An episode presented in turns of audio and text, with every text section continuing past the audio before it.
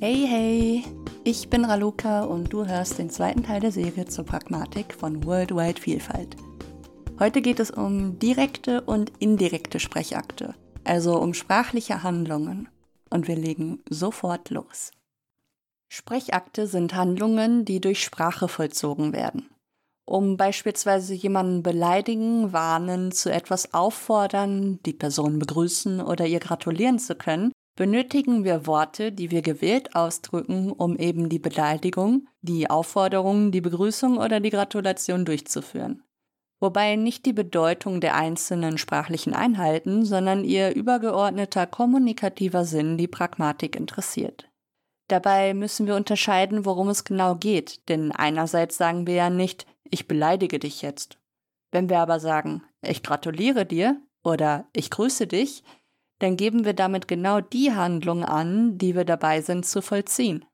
Wir unterscheiden also zwischen sogenannten Sprechaktverben, die den Akt, der vollzogen wird, beschreiben, und den performativen Verben, deren Verwendung für die Ausführung des jeweiligen Akts notwendig ist, da der Akt ansonsten nicht vollzogen wird. Spricht der Pfarrer bei der Taufe nicht den Satz Ich taufe dich auf den Namen Christian, so tauft er auch nicht.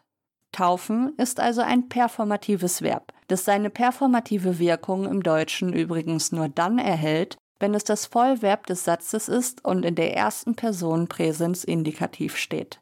An diesem Beispiel lassen sich die Merkmale eines Sprechakts gut erklären, denn für einen solchen muss die jeweilige Handlung beabsichtigt sein. Das heißt, es muss eine Intention vorliegen. Außerdem muss die handelnde Person die Fähigkeit zum Vollzug der Handlung besitzen.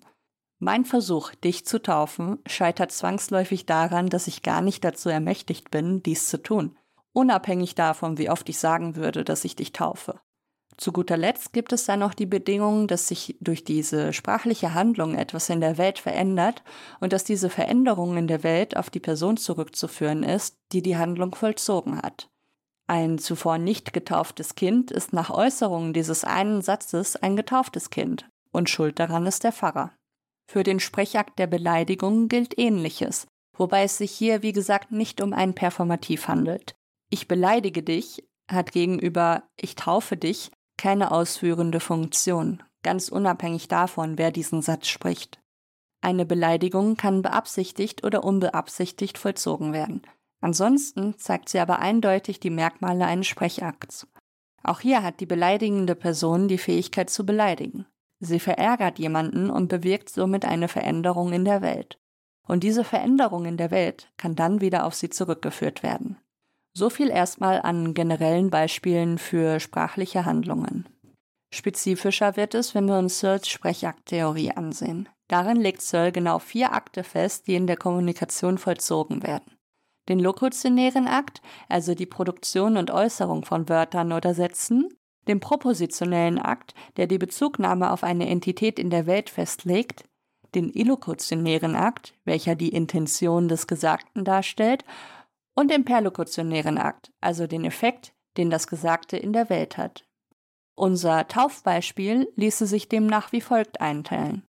Durch das Sprechen der Wörter, unabhängig von ihrer Bedeutung, vollzieht der Pfarrer den lokutionären Akt. Durch die Bezugnahme auf die zu taufende Person wird der propositionale Akt vollzogen. Der illokutionäre Akt, also Sinn und Zweck all dessen, ist das Taufen an sich und der perlokutionäre Akt stellt abschließend den Effekt dar, den das Gesagte in der Welt bewirkt. Nämlich, dass die Person, die zuvor nicht getauft war, nun als getauft gilt und damit gewisse Vor- und Nachteile erworben hat, die sich mehr oder weniger auf den Rest des Lebens der Person auswirken können. Das ist aber nur ein Beispiel von sehr, sehr vielen. Die Theorie geht über all das noch hinaus. Für diese Einführung in die Pragmatik reicht es aber zunächst aus, zu verstehen, dass wir durch unser Sprechen Handlungen vollziehen, die wiederum Einfluss auf die Welt nehmen, sei es das Herbeiführen eines bestimmten Zustandes oder auch nur verändertes oder sogar bestätigtes, bereits vorhandenes Weltwissen. Was wir bisher gesehen haben, waren direkte Sprechakte, die ziemlich eindeutig vermitteln, was wir mit der jeweiligen sprachlichen Handlung zu vollziehen beabsichtigen. Anders verhält es sich mit indirekten Sprechakten. Bei ihnen handelt es sich um die milde Äußerung von Angaben, Fragen, Befehlen oder Aufforderungen. Sie sind mittelhöflichen Sprechens. Wir verwenden indirekte Sprechakte zugunsten der Erreichung eigener Ziele. Das heißt, wir drücken etwas milde oder nett aus, um jemanden zu einer Handlung zu bewegen, die uns selbst unserem Ziel näher bringt. Hm, gar nicht so selbstlos, wie es auf den ersten Blick scheint. Aber wie Höflichkeit soziolinguistisch gesehen funktioniert, sehen wir erst im nächsten Teil, wenn es um das sogenannte Face und die Höflichkeitstheorie von Brown und Levinson geht. Kennzeichnend ist bei indirekten Sprechakten jedenfalls, dass die sprachliche Form von der sprachlichen Handlung abweicht. Wir haben das schon im Intro bemerkt. Der Satz Reichst du mir mal die Tasse verhält sich der Form nach wie eine Frage, vollzieht allerdings eine sprachliche Handlung in Form einer Aufforderung. Hier geht es also wieder um eine Lücke zwischen Gesagtem und Gemeintem. Noch ein Beispiel. Wenn ich sage, darf ich einmal vorbei, dann meine ich ja streng genommen, dass die Person, der ich das sage, im Weg steht. Unter optimalen Bedingungen versteht die Person, an die ich mich wende, dass ich von ihr möchte, dass sie den Weg nun frei macht und handelt dann dementsprechend. Wenn wir erstmal bei der Theorie bleiben, gibt es Mittel, die das Verständnis der hörenden Person erleichtern können. So können wir, um unsere Intention mitzuteilen, konventionalisierte Sprachformen oder Redewendungen verwenden, deren Bedeutung allen Beteiligten bekannt sind. Oder aber die hörende Person versucht auf eigene Faust die Implikatur zu erschließen.